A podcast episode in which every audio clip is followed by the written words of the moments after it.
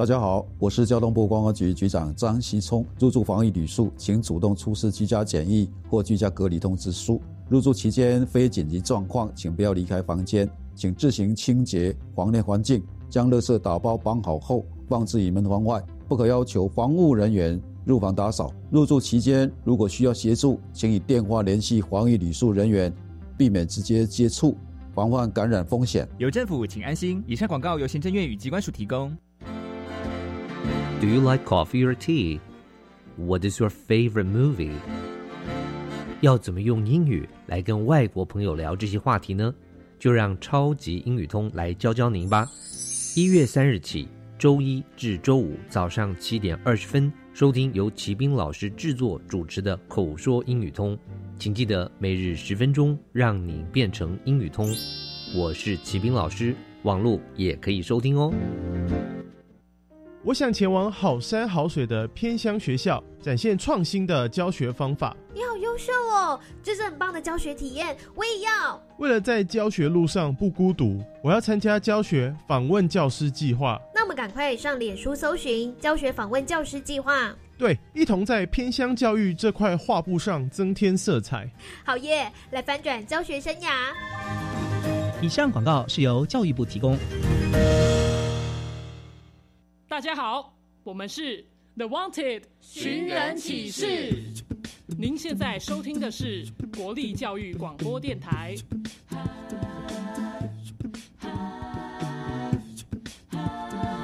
就爱教育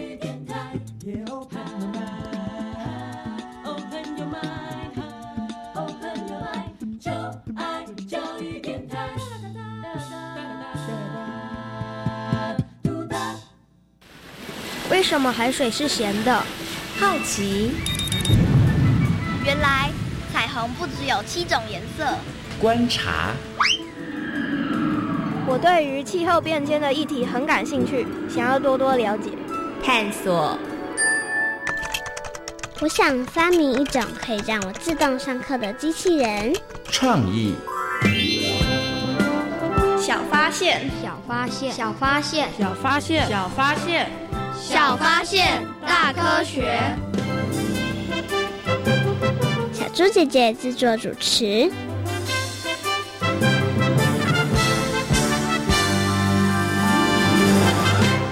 吴依婷，你周末去爬山好玩吗？好玩是好玩，不过快累趴了。早知道就该选别的运动。你想选什么？嗯，游泳啊，水里有浮力，应该就不会这么累了。更何况水里没有山。等等，水有浮力没错，但你确定水里没有山吗？当然了，难道你有听过海山吗？小发现，别错过大科学过生活。欢迎所有的大朋友、小朋友收听今天的《小发现大科学》，我们是科学小侦探。我是小猪姐姐，我是张涛昌。很开心呢，又在国立教育广播电台的空中和所有的大朋友、小朋友见面了。在我们节目当中呢，要跟所有的大朋友、小朋友一起来认识广大的海洋世界哦。小猪姐姐先来问涛昌一个问题：涛昌，你会游泳吗？呃，只会自由式跟仰式呢。哦，你会自由式跟仰式，我觉得已经很厉害了。那你也会打篮球，对不对？对，你还是篮球校队的一员。那我问你哦，你觉得游泳会不会比其他的运动来的轻松一点呢？会。哎，为什么？因为心理层面的感觉会觉得比较轻松。为什么在这个海里面就会觉得，在这个水里面就会觉得心理层面上比较轻松呢？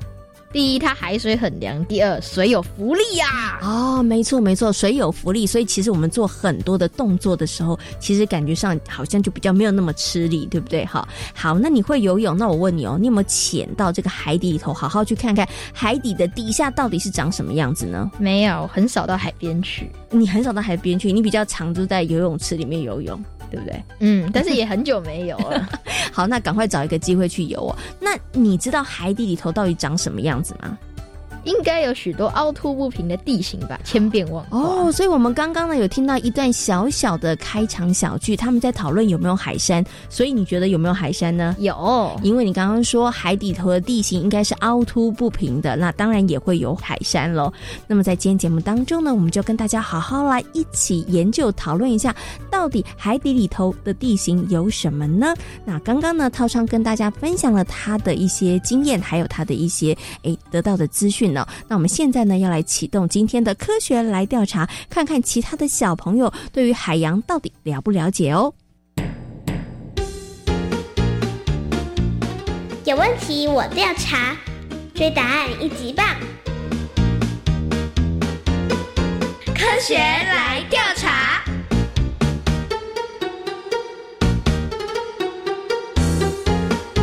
科学来调查，总共设有三道关卡，闯关成功就能获得最高荣誉——海星奖。答对两道关卡者是海兔奖的得主。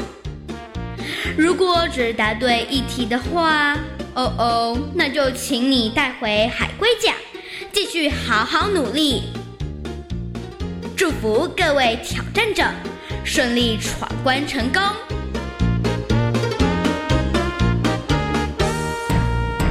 科学来调查，大奖带回家。在今天呢，有两位同学要来参与我们科学来调查的闯关活动哦。那到底这两位同学可不可以把我们的海星奖的荣誉带回去呢？等一下大家就知道了。不过啊，要先请两位同学来自我介绍一下。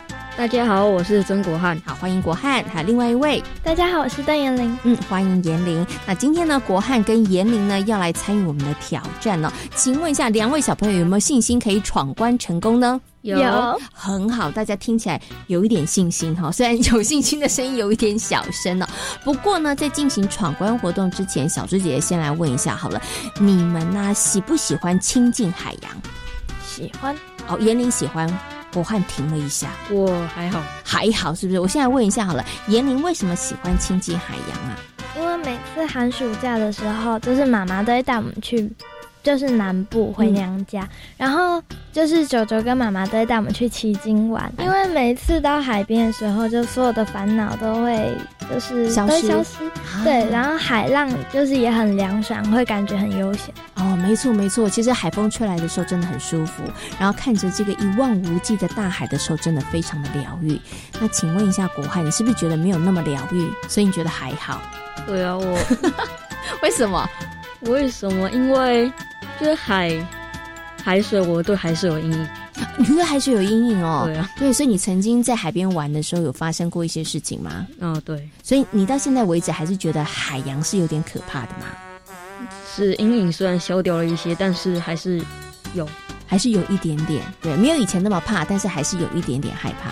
嗯，好，那今天呢来了两位小朋友呢，多多少少都有一些跟海洋接触的经验。那我们今天呢三道题目其实都跟海洋有关系，相信你们应该能够顺利的闯关成功。请问一下，两位小朋友都准备好了吗？准备好了。好，马上就来进行今天的第一题。海底并不是平的，有火山和海沟，请问对不对？请作答。对对，哦，两个人都觉得对，很确定吗？嗯，应该吧。你们有潜入到海里头去看过吗？没有，没有。那你怎么觉得是对的呢？就是海底真的不是平的，有火山跟海沟。嗯，因为，这因为就是那个。我们现在的陆地都是从海里面冒出来的哦，用这样子推断。我觉得如果就是海底应该还会有东西，所以有可能一千年以后、一万年以后还会有更多的陆地。哦，哎，我觉得严玲这个推断好像还蛮有道理的，对不对？好，那到底他们两位有没有答对呢？耶！你答对了，很厉害哦。严明的推断，哎，其实听起来还蛮有道理的。因为呢，其实啊，海底的地形就跟陆地一样，有平地、有高山、有峡谷哦。所以呢，海底并不是平的哦。好，顺利的两位小朋友通过了第一关。那我们接下来进入第二关，第二题会比第一题稍微难一点点哦，要仔细听哦。人类的潜水艇曾经到过海洋里最深的马里亚纳海沟探险过，请问对不对？请回答。不对，我看到国汉头一直摇，一直摇，严玲好像不太知道。国汉，你为什么觉得是不对呢？因为人类现在的科技还没有办法抵抗海水那么深的水压。哦，因为马里亚纳海沟真的非常非常深，对不对？是。你知道它有多深吗？几千公尺。几千公尺，哈，哎，其实答案有一点点近了，不过它真的非常非常的深。所以呢，你们觉得人类的技术目前应该是没有办法到达的，对不对？好，所以你们觉得这题是错的。那到底两位小朋友有没有答对呢？耶，很厉害，答对了哈。其实啊，刚刚呢，国汉讲的非常有道理哦，没错，因为呢，人类现在的科技技术真的没有办法到达那么深。不过呢，马里亚纳海沟它到底有多深呢？你们知道世界上最高的山是哪一座山吗？珠穆朗玛。没错，珠穆朗玛峰它总共有八千八百四十四公尺，但是呢，这个马里亚纳海沟呢，它的深度呢可以达到一万多公尺哦，所以非常非常的深。可是呢，以人类现在可以探测到的最深的海洋深度呢，其实是没有办法到达的哈。所以呢，刚刚两位的这个答案是正确的哦，很厉害，已经呢可以答哎。很厉害，刚刚呢已经连答对两题了。那么接下来第三题，他们可不可以答对，然后最后把我们的海星奖带回家呢？马上进入今天的最后一题。请问海平面是平的？请问对不对？诶，这时候小猪姐姐看到严玲眼睛真的很大，她大概从来没有思考过这个问题。平常有看过海平面吧？有，有看过大海吧？对不对？看到的大海是不是平的呢？要考考大家，看起来很像是平的，对不对？对。那它到底是不是平的呢？应该不是吧？好，为什么不是呢？嗯，不确定，不确定，但是觉得应该不是，因为小猪姐问我这个问题，应该就是不是，要不然我怎么会问你，对不对？那国汉呢？你觉得呢？海平面是不是平的呢？应该不是吧？也不是，那你的理由是什么？呃，觉得应该就不是就对了啦，嗯，对不对？但是还没有办法说出原因跟理由，对，你完全就是用第六感在猜测就是了，嗯嗯。好，你平常考试的时候第六感准吗？超准，超准的，是不是？哈，他既然这么说，我们就赶快来看看他到底有没有答对。他们觉得海平面是平的，这是错的。他们到底有没有答对呢？耶，答对了，很开心哈，对不对？因为居然猜对了。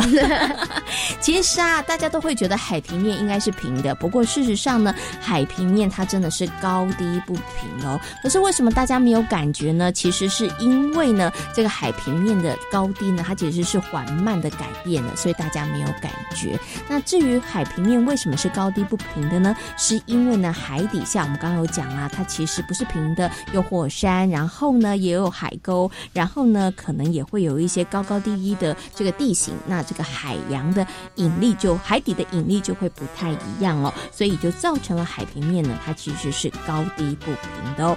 两位小朋友很厉害，连闯三关，得到了我们的最大奖，就是海星奖，耶！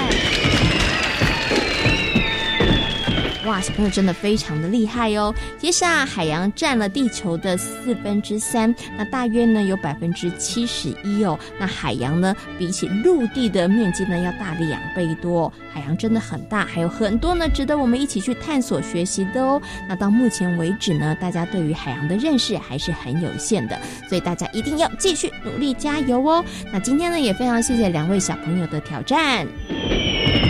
科学来调查，大奖带回家，挑战成功。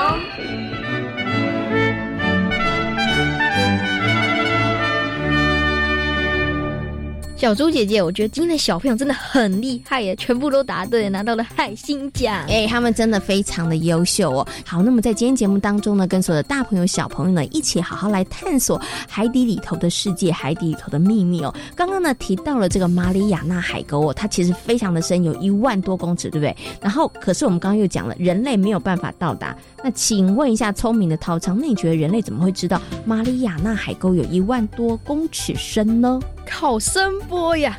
你怎么知道？你刚刚偷看我的小抄，对不对？没错，没错，就是靠声波的方式来测量这个海水的深度哦。可是呢，大家可能会很好奇，到底要用声波怎么样来测量呢？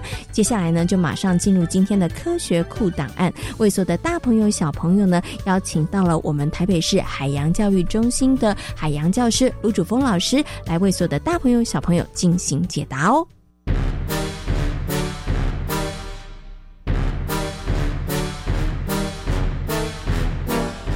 科学库档案。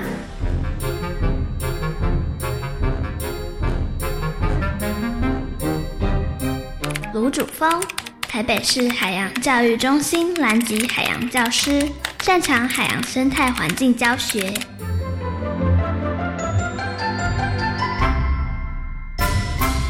小朋友，你知道到底大海有多深呢？接下来呢，我们就为大家邀请到的是台北市海洋教育中心的海洋教师卢主峰老师，来到节目当中啊，跟所有的大朋友、小朋友来好好的介绍海洋哦。那首先呢，先给我们的卢老师问声好，Hello，卢老师你好。你好，各位小朋友好。嗯，今天呢，邀请卢老师来跟大家好好介绍海洋的基本资料，比如说海洋到底有多深呢？请问一下，卢老师，海洋到底有多深呢？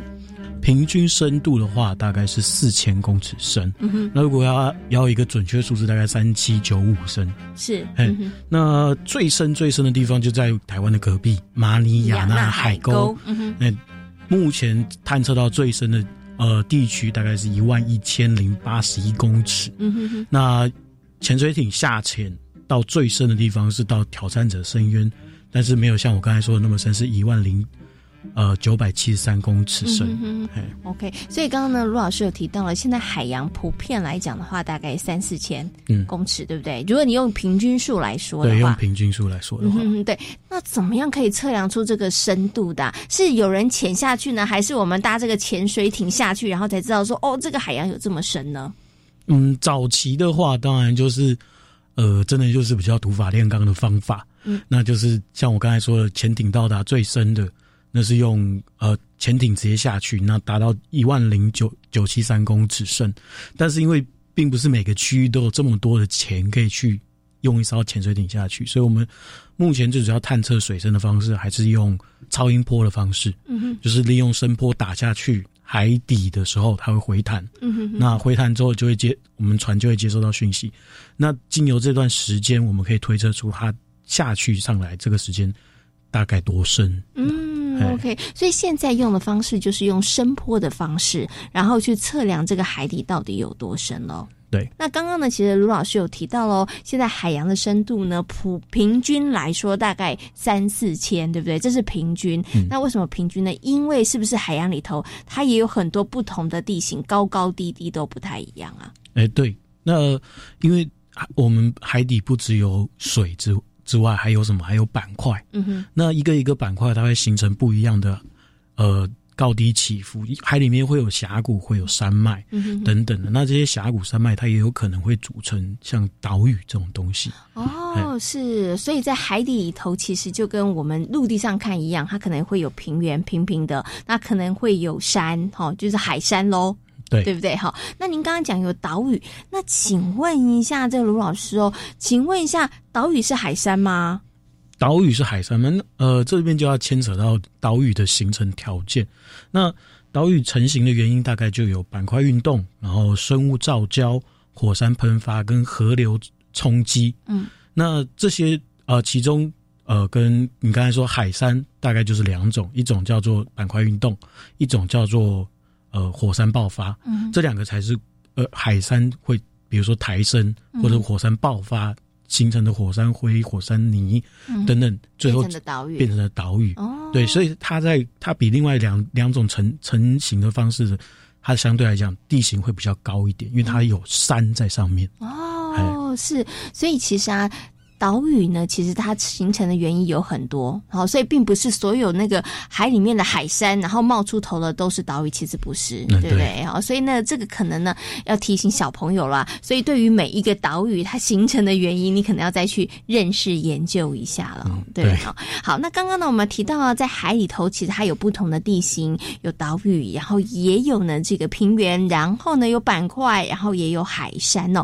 但是老师刚刚有讲了，呃，在海山里头，它的这个矿物资源其实是丰富的，对。然后这个生态的部分的话，可能要跟每一个地方的地形其实都有一些关系啦。对地形、水温啊都有关系。其实就像陆地上，也不是所有的森林其实都会长所有的这个，可能所有的动物都适合生长，其实也是不一定的哈。哎，那最后想请问一下卢老师哦，刚刚提到在海山当中，它其实有非常非常多的矿物资源。那现在人类已经开始在使用或是开采这些海山里面的这个矿物资源的吗？嗯，目前来讲，利用率最大的就是石油。嗯，因为在这五十年间，我们身上用石油做了非常多的事情，比如举凡像塑胶啊，然后我们用的呃汽油啊这些，那甚至天然气也是其中的副产物。嗯那我们这些拿来用，对人类最大而言是什么？第一个就是能源，嗯，我们要有石油，要有天然气才能够去做发电。那再来就是塑胶，让我们带来便利的生活，这些都是主要矿。那当然你说矿物有没有？是有，只是相对来讲，呃，矿物开采远呃，应该说它远低于我们刚才所讲的那些能源产物。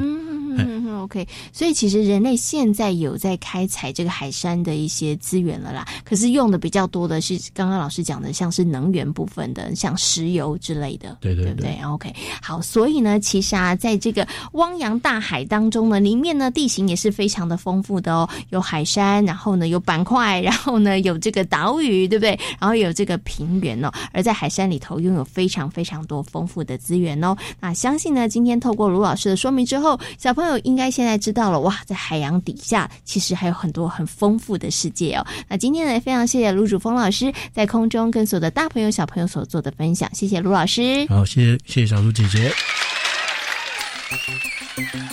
涛昌，刚刚呢，卢老师的说明，你有没有认真仔细的听呢？有，那我现在要好好来考考你了哈。那刚刚呢，老师有说到了，现在人类呢其实是利用声波的方式来测量海水的深度。请问它是如何来测量的呢？就是靠声波到海底，然后再反弹回来的时间，再加以计算，就是答案喽。哎，没错，你刚刚真的有很认真仔细的听哦。所以呢，现在海水的深度其实真的非常非常的深哦。那刚刚呢，卢老师也告诉大家了，其实啊，在海底里头其实有非常多不同的地形。那其中呢，有一个就是海山哦，就是海里头的山。那海山呢，其实也是很多的鱼类大量聚集的地方，那有非常丰富的鱼类资源。除此之外呢，海山也有一些天然的矿物哦，其实是非常非常珍贵的、哦。所以呢，海山也是一个很值得去探索的地方哦。如果我们真的很想要认识海洋的话，请问涛昌，我们可以利用什么样子方便的交通设备呢？潜水艇，没错，就是潜水艇哦。所以接下来呢，我们要进入今天的科学斯多利的单元，一起来听听潜水艇发明的故事哦。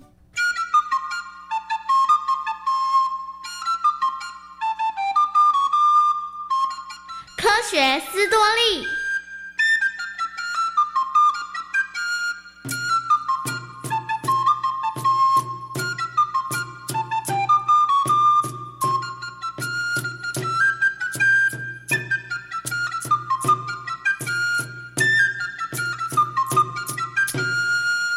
一六二零年，荷兰物理学家科尼利斯·德雷尔成功的制造了人类史上的第一艘潜水船。德雷尔，没想到你真的成功了，恭喜你！谢谢你。不过，这艘船真的能在水下行动吗？当然，这艘船和一般的船可不一样。等会儿呀、啊，我带你去瞧一瞧。这艘能下水行进的船，船体就像个木柜，外层覆盖上涂上油脂的牛皮，采用多根木桨来驱动。整艘船可以搭载十二名船员，可以下潜到水中三到五公尺。德雷尔的潜水船被认为是潜水艇的雏形，所以它也被称为潜艇之父。不过，德雷尔之后，潜水艇的研发制作就进入了停滞期，一直到了1776年，美国人西布内尔制造出单人操纵的木壳潜艇“海龟号”，潜水艇的制作才有了新的突破。哎，西布内尔，怎么最近都没看到你啊？最近我正在专心的投入研究。啊？你在研究什么？我希望能研发出一艘在海里航行的船，这么一来啊，就能利用它来打击英国的海军了。什么？但这应该很不容易吧？富有爱国心的西布内尔，后来他设计出了潜水艇史上著名的“海龟号”。海龟号的外形像海龟。舱内的空气可以提供驾驶员呼吸半个小时。潜水艇内装有一块九十公斤的铁块，当有危急情况发生的时候，只要抛掉铁块，潜艇就可以迅速的浮上水面。西布内尔，你当时设计海龟号的目的不是要攻击英国海军吗？可是我怎么看不到攻击的武器啊？喏，你看。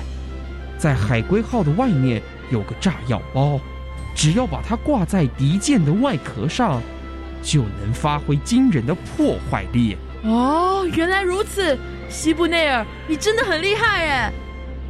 十八世纪末到十九世纪初，潜艇进入了正常的发展时期，其中爱尔兰裔的美国人罗伯特·富尔顿为近代潜艇的发展。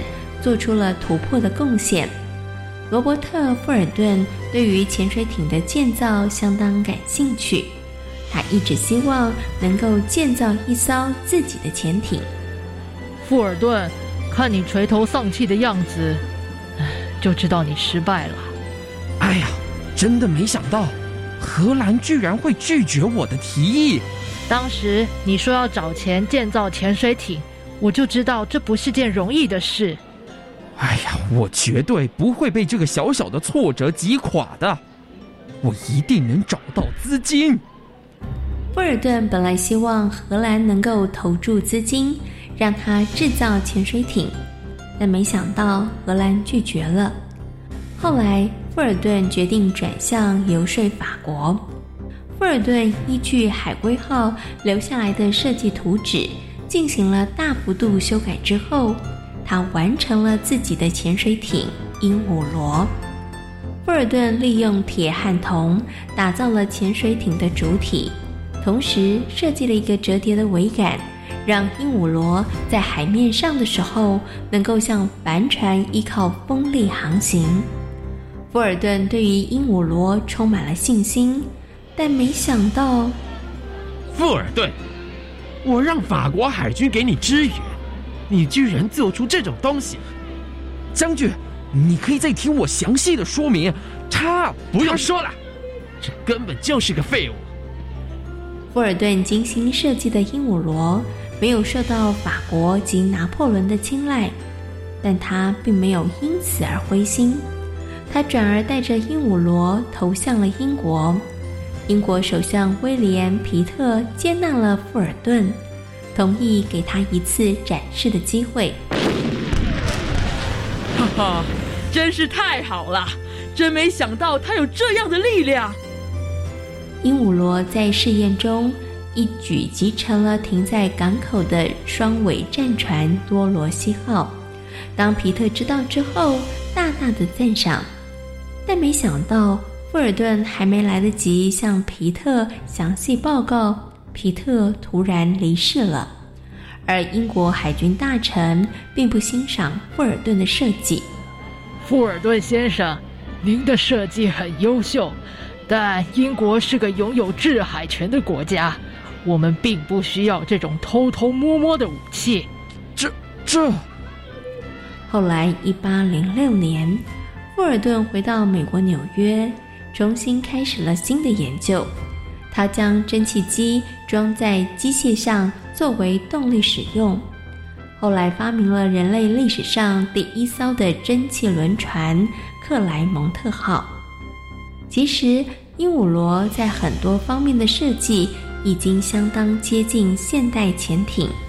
直到1863年，法国建造了一艘名为“潜水夫”的潜艇，它是使用蒸汽动力的潜艇，可以下潜到十二公尺深，在水下航行三个小时，是二十世纪以前最大的潜艇。